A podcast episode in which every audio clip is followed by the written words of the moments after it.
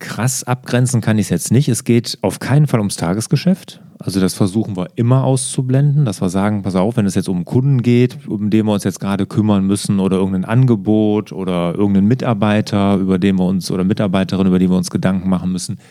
Darum geht es nicht. Da haben wir andere Formate. Es geht um die persönliche Entwicklung und die Ziele, die wir haben, vielleicht strategische Dinge, solche Sachen. Das Unternehmerfreiheitspuzzle habe ich ja aus meiner eigenen Erfahrung als Unternehmer entwickelt. Und ich habe festgestellt, dass es vier wichtige Bausteine gibt, die uns Unternehmerinnen und Unternehmer zu mehr Freiheit verhelfen. Ein essentieller Baustein ist, wie wir mit unseren Mitarbeitern umgehen, wie wir sie führen und da gibt es ja jetzt von mir das Online-Seminar Mitarbeiter Kompass. Es ist ein zweitägiges Online-Seminar, jeweils einen halben Tag online, live mit mir, wo ich dir zeige, wie du deine Mitarbeiter wirklich zu tragenden Säulen deines Unternehmens machst, wie du sie motivierst, wie du sie als Coach führst und wie du mit einfachen Tools Aufgaben und Verantwortung an sie abgibst, sodass du endlich wieder zur Freiheit kommst.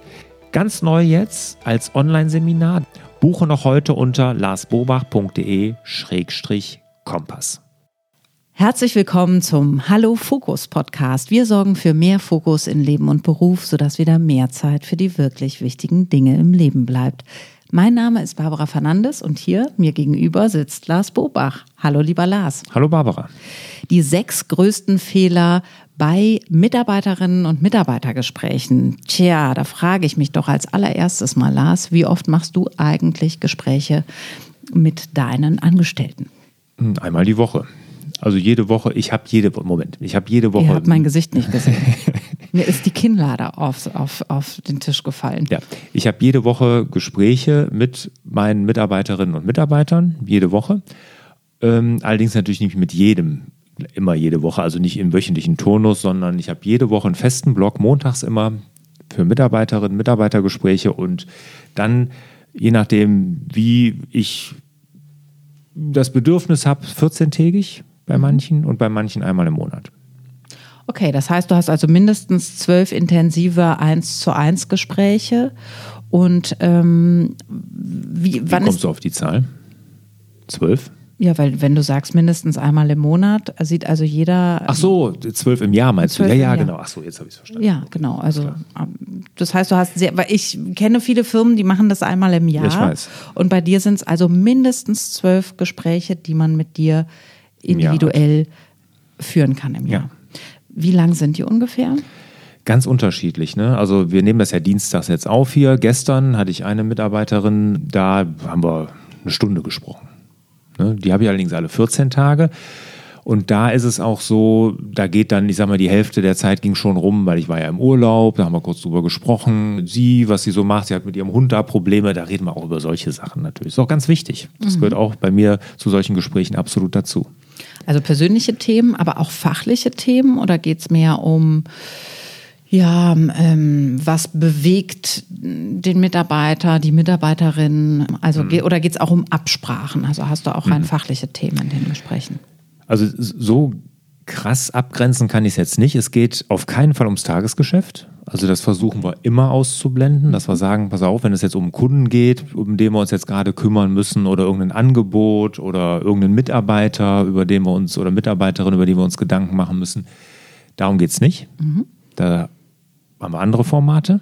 Mhm. Es geht um die persönliche Entwicklung und die Ziele, die wir haben, vielleicht strategische Dinge, solche Sachen. Mhm. Und oftmals, gerade wenn ich so häufig alle 14 Tage mit jemandem zusammensitze, reichen auch 20 Minuten manchmal. Ne? Mhm. Okay. Aber jetzt war es zum Beispiel so, wir hatten das vor 14 Tagen ausfallen lassen müssen wegen meines Urlaubs. Ich war nicht da. Dann haben wir jetzt halt mal eine Stunde gesprochen. Mhm. Okay, und ähm, wie bist du jetzt auf das Thema gekommen, die sechs größten Fehler rauszuarbeiten? Was hat dich da bewogen? Also ich habe mir ja über das Thema sehr viel Gedanken gemacht, weil ich bin ja, stehe ja für Freiheit für Unternehmerinnen und Unternehmer. Also wie können die mehr Selbstbestimmung bekommen, wie können die freier leben. Und da habe ich ja dieses Unternehmerfreiheitspuzzle entwickelt für mich. Ne? Ich habe ja angefangen, das weißt du ja wahrscheinlich fast sogar besser als ich, mit dem Navi fürs Leben, also mit der Lebensplanung. Und dann habe ich überlegt, welche Puzzleteile brauche ich noch als Unternehmerin, Unternehmer, um frei zu sein, selbstbestimmt zu sein. Und da ist ein ganz, ganz wichtiges Puzzleteil, was wird wirklich von so gut wie jeder Unternehmerin, jedem Unternehmer unterschätzt, ist die Mitarbeiterführung. Die, wie führe ich meine Mitarbeiterinnen und Mitarbeiter? Und deshalb habe ich mich da mit dem Thema beschäftigt, intensiv. Ich habe Workshops besucht, Bücher gelesen und daraus über Jahre ja meinen Mitarbeiterkompass entwickelt. Den gibt es ja jetzt auch als Online-Kurs. Ne? Viermal im Jahr biete ich den an. Sind zwei halbe Tage, sehr gut angenommen worden, super Feedback bekommen, weil was die Unternehmerinnen und Unternehmer alle wirklich kann man sagen, durch die Bank gleich haben, du hast es eben auch bestätigt schon, ist, dass sie dem zu wenig Gewicht geben. Mhm. Einmal im Jahr, jetzt mal ehrlich, das ist doch viel zu wenig. Mhm. Ja. Ne? Wie will man da eine richtige Beziehung aufbauen? Wie will man da eine Wertschätzung zeigen? Wie will man da die Mitarbeiter motivieren, an, an den Zielen zu arbeiten? Das ist einmal im Jahr einfach viel zu wenig. Und ich meine, man muss sich ja nur mal die Zahlen angucken. Es gibt von Gallup eine Studie, die zitiere ich auch da in, in meinem Mitarbeiterkompass in dem Workshop, ne, dass 78 Prozent der Mitarbeiterinnen und Mitarbeiter die Ziele des Unternehmens nicht, nicht kennen. kennen ja. mhm. ne, und da denken wir Unternehmer immer, ja, wir reden doch die ganze Zeit über unsere Ziele. Die Mitarbeiter müssen doch, ist doch klar, dass die wissen, was wir vorhaben. Ja, was, was, aber nicht mit der Belegschaft anscheinend. Ja, ja. Ne, wir, wir, wir können uns das gar nicht oft genug sagen. Mhm. Ne? Und, und äh, ich sage, genau dafür sind halt solche Gespräche dann auch. Ne? Und halt, um wirklich auch eine persönliche Verbindung aufzubauen. Das halte ich für so, so wichtig. Weil wenn du in die Freiheit kommen willst, als Unternehmerin, Unternehmer, brauchst du Mitarbeiter, auf die du dich verlassen kannst. Mhm. Und Mitarbeiterinnen. Ja. Und sag mal, was sagt dein Gefühl, bis zu welcher Größenordnung Unternehmen kann ich das so individuell schaffen? Alle Größenordnungen. Also wenn ich, Weil ich rede ja nicht, habe. Moment, ich rede ja nicht mit, ich rede ja nur mit Direct Reports. Also okay. nur die, die mir persönlich okay. berichten. Ansonsten ist es im Organigramm weiter genau. anders angesiedelt, ja, man, diese One-to-Ones. Genau, also ich sage ja, man sollte maximal sechs bis acht Direct Reports haben. Mehr kann man aus meiner Sicht, kriegt kein Mensch gehandelt. Sobald du mehr hast, ist es nur noch Stress. Mhm. Und das sollte sich im Unternehmen natürlich auch so fortsetzen, die Teamgröße entsprechend. Ne? Und wenn ich jetzt, was weiß ich, mit dem technischen Leiter sowas mache, ne, dann sollte der natürlich mit seinen Teamleiter oder was auch immer da drunter ist, das entsprechend auch tun. Mhm. Ne? Mhm. Aber als Chef das mit jedem zu machen, das geht nicht. Ich habe ist ja unmöglich. Ich habe aber auch in, im, im, Mitarbeiterkompass waren echt, ähm, weil das lebt ja auch davon, also es gibt Gruppenarbeiten und und und. Da waren auch einige Unternehmer mit großen Firmen, 600, 800 Mitarbeiter, die das dann auch so aufgezogen haben. Aber ganz interessant war ein Bauunternehmer, der hat 50 Mitarbeiter. Der war da. Und der macht das einmal im Jahr im Spaziergang. Der geht mit jedem Mitarbeiter, fand ich super, einmal im Jahr spazieren. super. Ja und spricht mit denen. Das fand ich genial, die Idee. Und das Lustige war, wir haben zum Schluss am Ende des Mitarbeiterkommens machen wir eine Feedbackrunde und jeder muss so sein Golden Nugget nennen. Ne? Mhm. Und da hat eine Unternehmerin gesagt, ihr Golden Nugget war, dass sie mit ihren Mitarbeitern spazieren gehen muss. Ja, aber finde ich auch eine super Sache. Ja. Super, ja. Mhm. Vielleicht ist das jetzt äh, eine kleine Extraschleife, aber ich werfe sie jetzt mal mit rein. Ähm, auch bekannt unter dem Stichwort Walk and Talk kann man auch online machen. Ja, klar. Also wenn jetzt gerade eine Online-Situation ist, dass man einfach telefoniert und sagt, wir verabreden uns für einen Spaziergang, wir verlassen mhm. mal das Setting Computer, wir starren mhm. mal nicht in diese Kamera, sondern wir gehen jetzt spazieren miteinander. Ja. Ja. Auch super. Ja. Genau. Okay, also die sechs größten Fehler bei Mitarbeiterinnen und Mitarbeitergesprächen. Eine Sache würde ich gerne noch sagen. sagen. Bitte. Genau. Was ich auch oftmals vermisse, und das ist ein Ding, was man sich grundsätzlich mal hinterfragen sollte. Das sollte jeder, jede Unternehmerin, jeder Unternehmer sich mal hinterfragen. Habe ich eine positive Grundhaltung meinen Mitarbeitern gegenüber? Mhm. Ist die positiv oder nicht? Mhm. Und ich erlebe häufig, dass sie mhm. nicht positiv ist. Also du erlebst häufig in Gesprächen mit anderen ähm, Geschäftsführenden, dass, äh, dass die sagen, ja, äh, ey, die Leute oder Wir wollen an mein Geld, jetzt erpressen sie mich, äh, mhm. ne, jetzt hat er schon wieder Mist gebaut, ne, der macht mhm. überhaupt keine Gedanken. Also alle, die sich jetzt ertappt fühlen. Ja. Mal schön an der eigenen Haltung schrauben. Äh, Mit welcher Grundhaltung bin ich eigentlich da, was meine Belegschaft angeht? Was halte ich von den Menschen, die ich Genau. eingestellt habe? Welche Verantwortung fühle ich vielleicht auch für die? Und wie gehe ich grundsätzlich in diese Gespräche rein? Ja, genau. Ganz, ganz wichtig, da eine positive Grundhaltung zu Okay, haben. ja. Weil wir müssen uns klar machen, jeder Mitarbeiter und jede Mitarbeiterin, die wollen ja erstmal ihr Bestes geben. Mhm. Also da gehe ich erstmal von aus. Und mit dieser Einstellung muss ich in Mitarbeitergespräche gehen. Mhm. Weil wenn du schon reingehst und denkst, ja, was hat er denn jetzt schon wieder? Ne? Und jetzt kommt er wieder mit irgendwelchen Forderungen oder nörgelt hier an irgendwas rum. Nee, falsch. Mhm. Dann kann auch nichts Gutes bei rauskommen. Also da sollte sich wirklich jeder mal hinterfragen. Okay, das als, als generellen Tipp vorab. Ja. Und ähm, das andere ist im Grunde genommen, was du mitgibst, dass es wieder mehr Fokus auf diese Gespräche überhaupt gelegt werden soll. Ne? Also Ja. die innere Haltung als Frage und bitte mehr Fokus, äh, um den Beziehungsaufbau auch zu garantieren, ähm, mehr solche Gespräche ansetzen. Was unterscheidet mich als Unternehmen von anderen Unternehmen in derselben Branche? Klar, ich als Chef, als Unternehmer vielleicht bin anders, aber ansonsten meine Mitarbeiter. Und gerade in, in der Dienstleistung, ne, das ist doch nur, das sind andere, sind die Mitarbeiter, die den Unterschied machen und die brauchen den Fokus. Okay, gut, jetzt geht's los. Jetzt Ja. wollen wir die sechs größten Fehler auch wissen. Punkt Ja. Nummer eins. Fehler Nummer eins. Ja, eine Verteidigung aufbauen. Das muss ich aber erst erklären. Ich habe auch echt lange überlegt, ob ich das an eins setzen soll. Ich habe aber gesagt, doch, das mache ich, weil ein Feedbackgespräch geht ja immer in beide Richtungen. Wenn ich mit Mitarbeiterinnen und Mitarbeitern ein Gespräch führe, dann ist es immer ein Feedbackgespräch in beide Richtungen, weil ich will ja auch wissen, was ich vielleicht nicht gut mache als Chef. Ne? Oder was die Mitarbeiter sich von mir wünschen. Oder wo ich vielleicht einen Fehler gemacht habe, wo sie sagen, oh, das würde ich mir vielleicht Das forderst du aktiv ein Ja. oder wissen die das sowieso, dass das in den Gesprächen stattfindet? also in einer Zeit wissen die das sowieso, aber wenn jetzt jemand neu ist und so, fordere ich das aktiv ein. Okay. Also, was ich immer frage, ist, was würdest du mir von mir wünschen? Ne, das frage ich immer, ne, um da auch nochmal zu triggern und zu sagen, komm, jetzt sag mal, was würdest du dir von mir wünschen? Was, was kann ich tun, um dir zu helfen, um dich zu unterstützen? Das frage ich immer. Aber wenn man so regelmäßig mit den Mitarbeiterinnen und Mitarbeitern spricht, dann kommt automatisch eine Feedback-Kultur. Ne? Dann trauen sie sich auch, aber nur, wenn man keine Verteidigung aufbaut. Aha, okay. Und das ist ja, ich sag mal, wir Unternehmerinnen und Unternehmer sind oft Alpha-Tiere.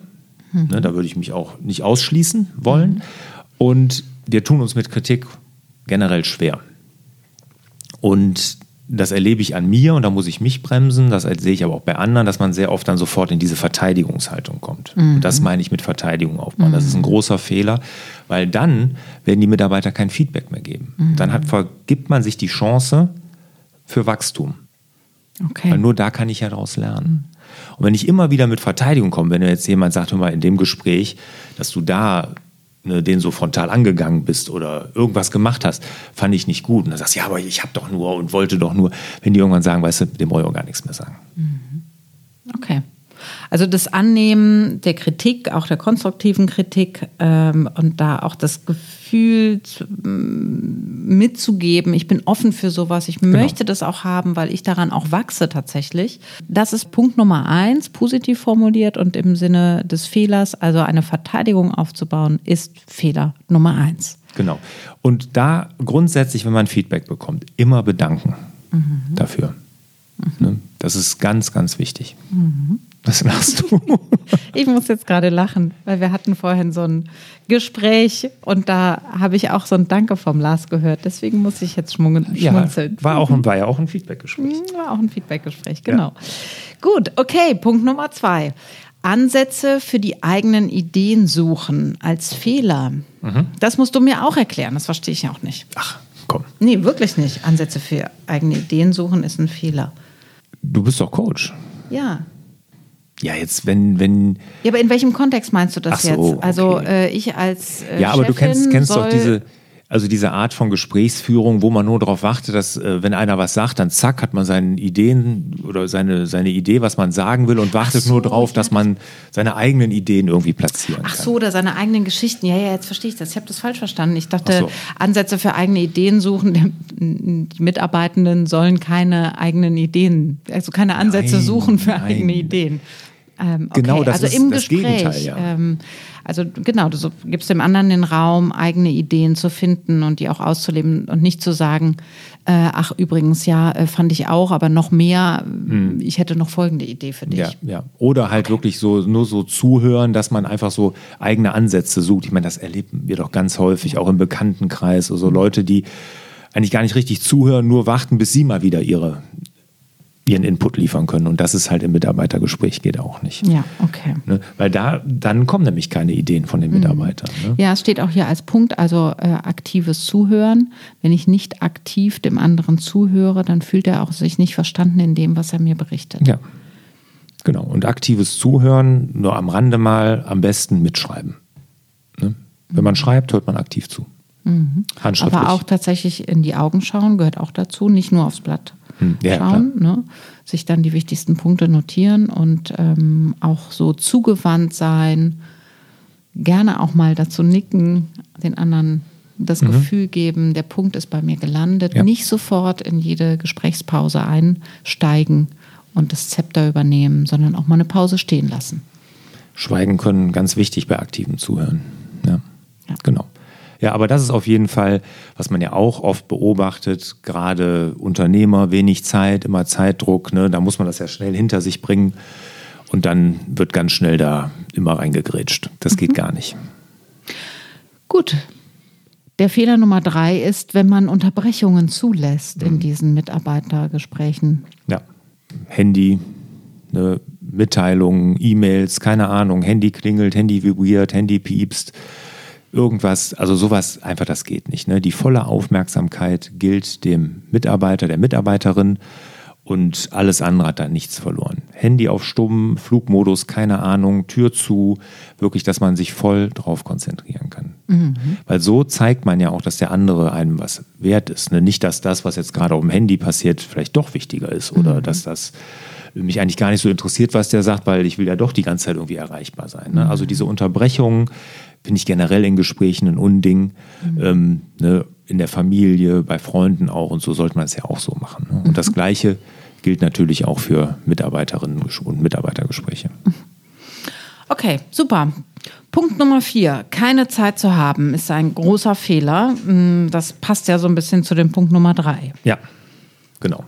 Also, wenn zum Beispiel eine gewisse Zeit angesetzt ist für dieses Gespräch, die Zeit zu verkürzen, weil man früher raus muss, würde das bedeuten. Ja, oder generell zu spät zu kommen, ne, die Zeit nicht wichtig zu nehmen oder schon von Anfang an zu sagen, "Ah, ich habe heute nur zehn Minuten Zeit, äh, wir müssen jetzt hier schnell machen oder irgendwie sowas. Also, dass man dem Mitarbeiter, der Mitarbeiterin von Anfang an schon das Gefühl gibt, ich habe eigentlich keine Zeit. Genau. Auch vielleicht sowas, dass dieser Termin auch sehr heilig behandelt wird, dass er nicht kurz vorher verschoben wird, dass Genau. man pünktlich beginnt, dass man sich auch vielleicht sogar fünf Minuten vorher dahinsetzt und sich selber eingroovt auf das, was jetzt kommt. Vielleicht sogar, also das ist ganz, ganz wichtig, ne, dass man da sich vorbereitet, ne, dass man natürlich sich mal anguckt, was hatte ich beim letzten Mal besprochen, was waren unsere Ziele, die wir uns für dieses Quartal, für dieses Jahr vorgenommen haben, wie weit sind wir da und solche Sachen, klar, ich muss vorbereitet in so ein Gespräch gehen. Ich höre jetzt schon so andere Geschäftsführende, die denken, also die höre ich jetzt so in meinem eigenen Kopf, ja, pff, ich habe hier irgendwie 30 Mitarbeiter, da bin ich ja nur am, am Reden. Ja, Wann soll ich denn dann noch arbeiten, Lars? 30, 30 soll, er, soll man ja erstmal grundsätzlich nicht haben, das ist ja zu viel, hatten wir ja gerade gesagt, Ja. sechs bis acht. Okay. Mhm. Und arbeiten, das ist Arbeit, klar. Und es ist aber auch die Arbeit, die jeder Unternehmer und jede Unternehmerin sofort machen muss. Das ist klassische Unternehmerarbeit. Das gehört zu den, nicht den Fachkrafttätigkeiten, nicht den Managertätigkeiten, sondern den Unternehmertätigkeiten. Ich muss Mitarbeiterführung die höchste Priorität geben. Dann arbeite ich am Unternehmen und nicht im. Das ist ja immer das Ziel. Wir wollen alle am, oder nicht alle, aber die meisten am und nicht im Unternehmen arbeiten. Im heißt Tagesgeschäft, Stress, Kunden, Telefonate, E-Mails, Reaktionsmodus. Am Unternehmen arbeiten ist, das Unternehmen nach vorne zu bringen, strategisch, wirtschaftlich. Das kann ich nicht, wenn ich im Tagesgeschäft drin sitze. Aber dieses am Unternehmen arbeiten, das ist, dass man sich um die Mitarbeiterführung kümmert.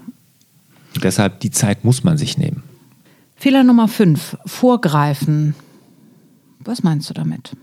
hat auch viel mit dem Nicht-Zeit haben zu tun. Ne? Vorgreifen ist dann so, jemand erzählt vielleicht etwas langatmiger, weil es vielleicht auch so seine Art ist. Und dann, ja, ja, ich weiß genau, was Sie sagen wollen. Äh, der, äh, wir machen demnächst äh, so und so und so und so. Mhm. Ne? Sowas.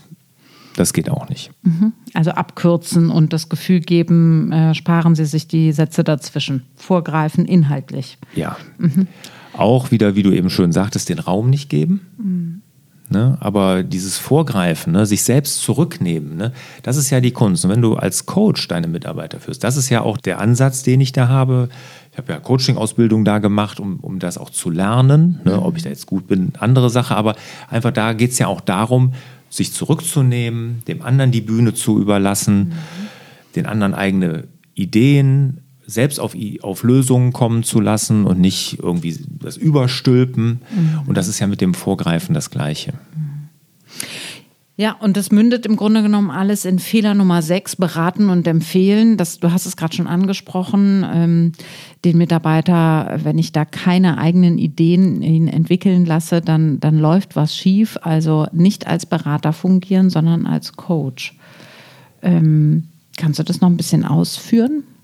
Ja, das ist natürlich eine Sache, die mir persönlich auch total schwer fällt, ne? weil man hat natürlich keine Ahnung. Du hast Ideen für die Leute, die du ja, angestellt hast, natürlich. Ich habe auch für, für jede, jede Herausforderung, mit die sie mir präsentieren, natürlich auch sofort eine Idee oder eine Lösung, ja, denke ja. ich. Solltest Aber, du dir denn nicht auch da lassen?